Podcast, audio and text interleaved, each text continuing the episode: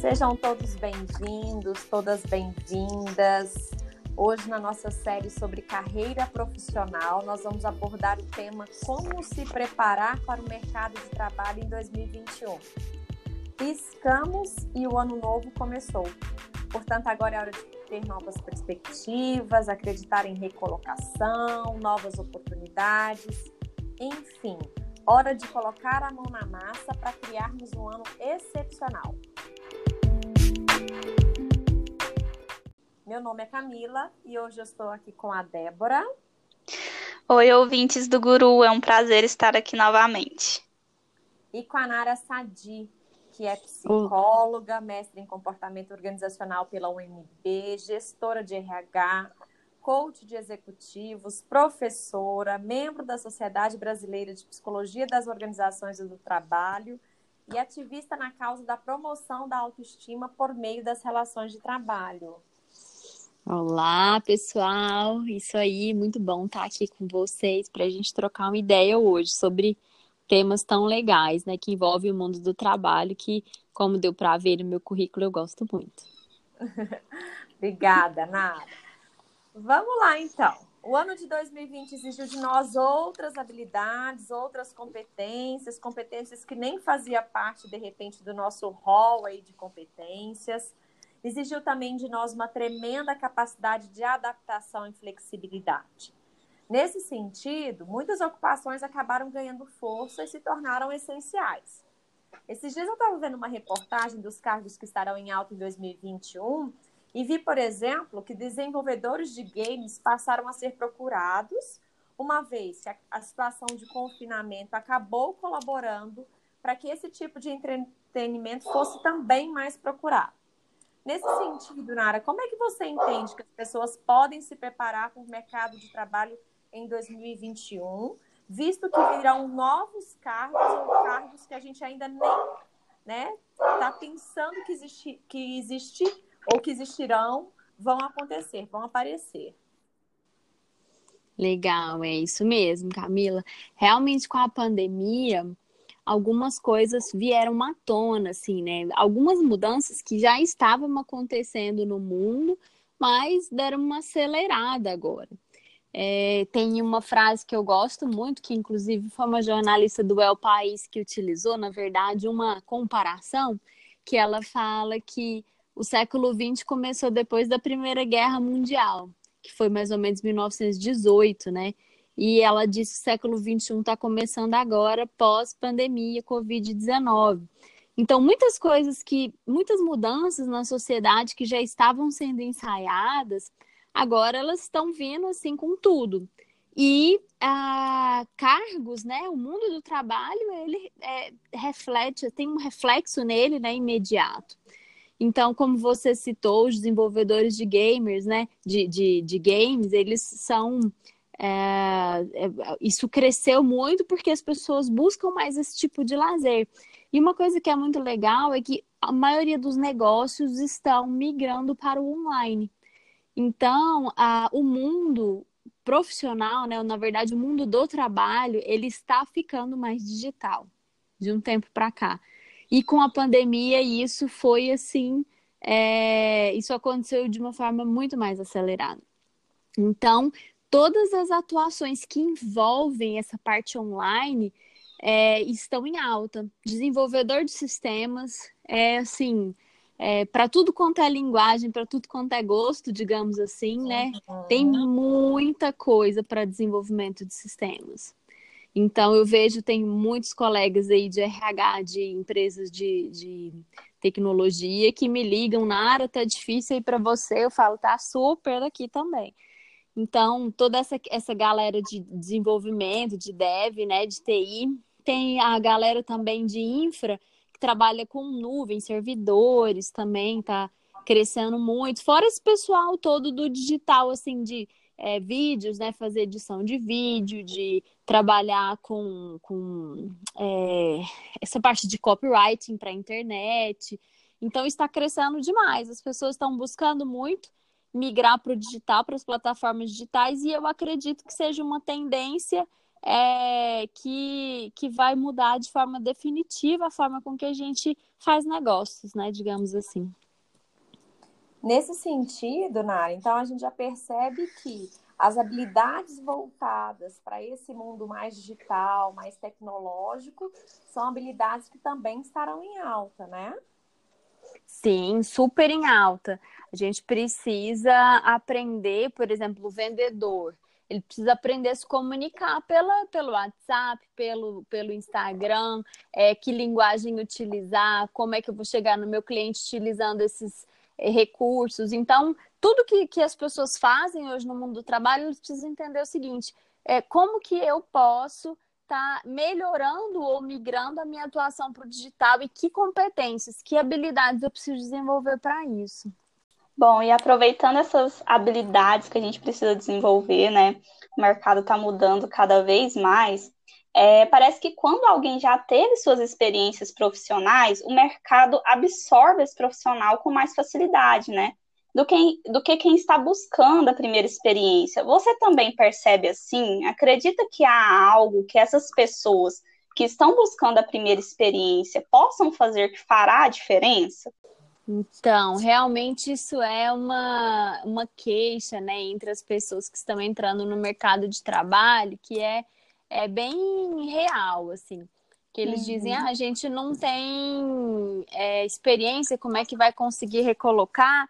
E outras pessoas, ah, como é que a gente vai conseguir uma colocação, né? E outras pessoas que já têm mais experiência têm um pouco mais de facilidade. Na verdade, essa era uma forma de recrutar que está ficando um pouquinho obsoleta, que é com base nas experiências. Então, muitas vezes os recrutadores, quando vão recrutar, eu estava dando a, a, o exemplo de um vendedor, né? Eu vou, eu, eu vou recrutar, recrutar um vendedor. Hoje a gente fala muito do inside sales, que é aquele que faz tudo de casa, né? Ou faz tudo de dentro, digamos assim, que é, faz a venda toda por telefone ou por é, alguns ah, equipamentos mesmo digitais, canais digitais. E aí, uhum. eu, digamos que eu vou contratar um vendedor inside sales, um executivo inside sales, e aí, uh, se tem uma pessoa que já trabalhou é, com algo bem para próximo ao que eu estou contratando, a gente tem uma tendência, né, a contratar aquele que já tem experiência. Porque a gente entende que já desenvolveu algumas habilidades e alguns conhecimentos que são necessários para o cargo. Porém, é, a gente tem mudado muito, migrado muito a forma de fazer seleção. A gente tem também feito seleção com base em potenciais. É, testes mesmo para medir potencial e para o cara entrar na empresa e conseguir crescer lá dentro. Então, é, para quem não tem experiência especificamente, é, eu sugiro cursos e eu sugiro estágios que sejam voluntários ou então começar de baixo. É, o, a, o, mundo profissional, né, o mundo dos negócios, o mundo corporativo, ele é assim. A gente precisa ir subindo degraus.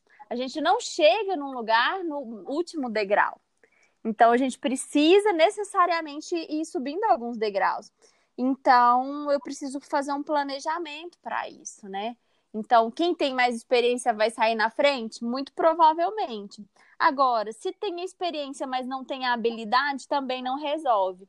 Porque hoje nas seleções a gente está conseguindo, né? Já está tendo foco de checar se tem essa habilidade desenvolvida. É nesse mesmo sentido, né, Nara? A gente fez uma pesquisa no Instagram e as pessoas recém-formadas nos questionaram muito, né, de como conseguir a oportunidade no mercado de trabalho. Do tipo, e agora, José, o que, que eu vou fazer? Por onde que eu vou começar? Nem todos, né, tiveram a oportunidade de conseguir um estágio na área que gostaria ou tiveram vivências na área de atuação. Você já deu aí alguma dica bem valiosa, que é o estágio é, voluntário, né? Mas tem alguma outra dica também para esses recém-formados que estão buscando aí seu lugar no mercado de trabalho? Legal. Então, para os recém-formados, eu tenho até algumas. É, é, eu já tenho uns exemplos assim interessantes. Eu tive já algumas pessoas formadas que me procuraram, né, na, dentro da área de RH, querendo fazer o estágio voluntário, falou: olha, eu quero ir três vezes por semana, mas eu queria ajudar e tal, porque eu queria aprender. Então, tem muitas empresas que abrem espaço para isso, e eu acho super legal. É, dentro dessas pessoas que fizeram estágio voluntário, é, todas elas hoje estão empregadas na área de RH. Então, uh, eu acho muito interessante começar por aí. E eu sempre dou o seguinte conselho: é, organize-se financeiramente para que você consiga fazer isso em algum momento. Se você está migrando de carreira, ah, eu sempre fui do financeiro, mas eu fiz um, um curso de TI, eu quero começar a atuar na área de TI. Você vai ter que começar de baixo. Então, organize-se financeiramente para que você consiga ficar um tempo né, investindo na sua carreira mais do que ganhando. Então, se você consegue fazer um estágio voluntário, bacana. Se você consegue uma outra coisa que é legal, que está acontecendo muito, é participar de cursos mesmo práticos ou de comunidades. Na área de desenvolvimento, tem muito isso, as comunidades das linguagens específicas, quem desenvolve em PHP, quem desenvolve em Java, e aí o pessoal é, tem alguns, ah, alguns cursos, algumas as próprias faculdades assim abrem muito para a comunidade isso. Então buscar esses cursos práticos porque você vai estar tá mostrando as suas habilidades as pessoas vão estar te vendo. A melhor forma da gente conseguir uma oportunidade é a gente estar tá sendo visto e mesmo que a gente esteja trabalhando de graça, a gente está sendo visto.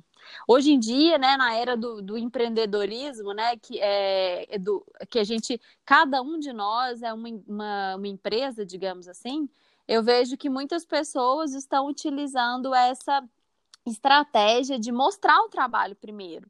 Eu já vi alguns alunos e oriento eles a fazerem isso, a procurar uma empresa, por exemplo, quando é na área de RH, e dizer: olha, eu posso fazer um diagnóstico para você?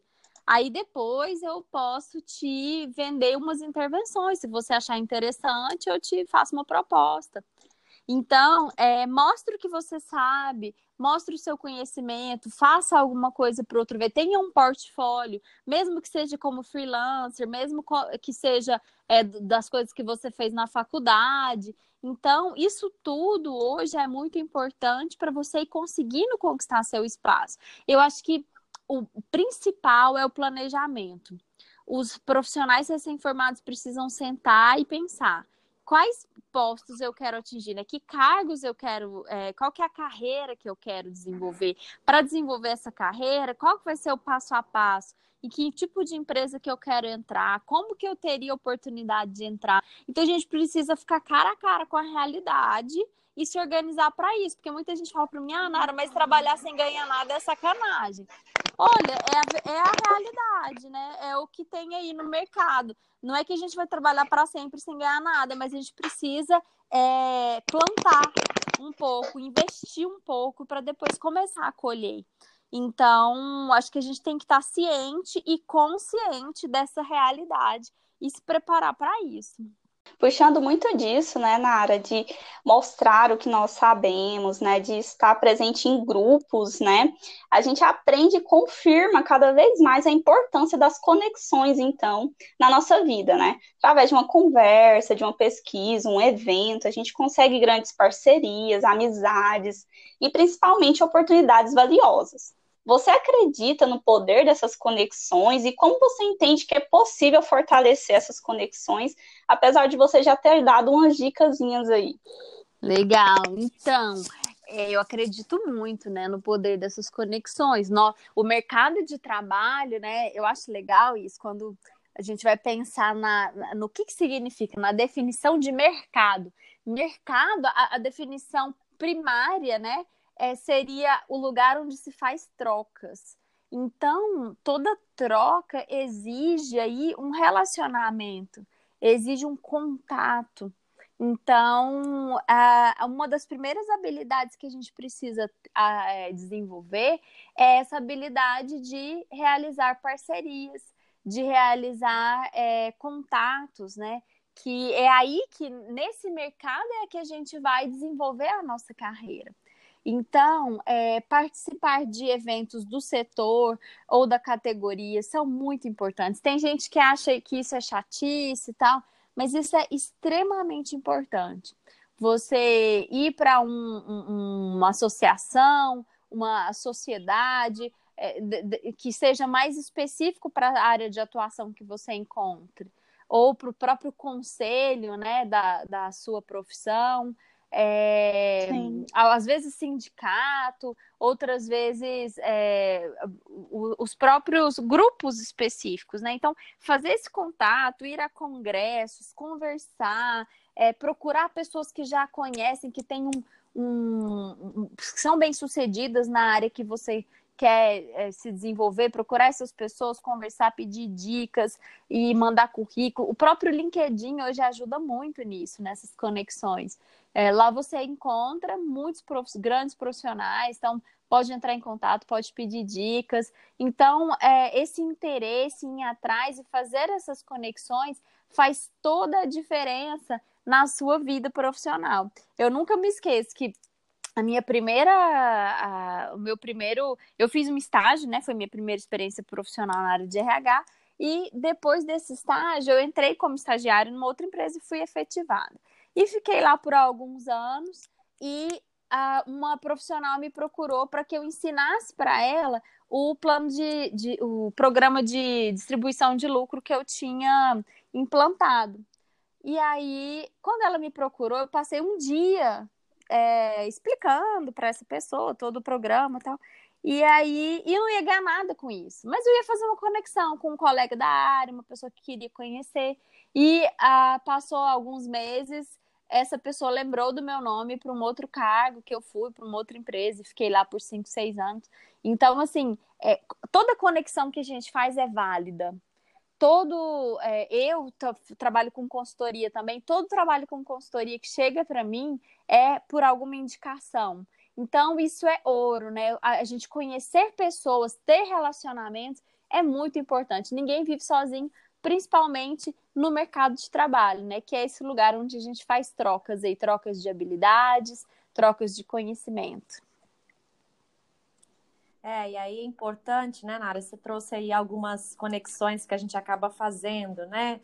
Nas nossas redes sociais aí, no LinkedIn, no Instagram, né? Alguns recursos que a gente acaba utilizando também, né? Que acaba aliando, sendo um grande aliado aí para nossa carreira profissional.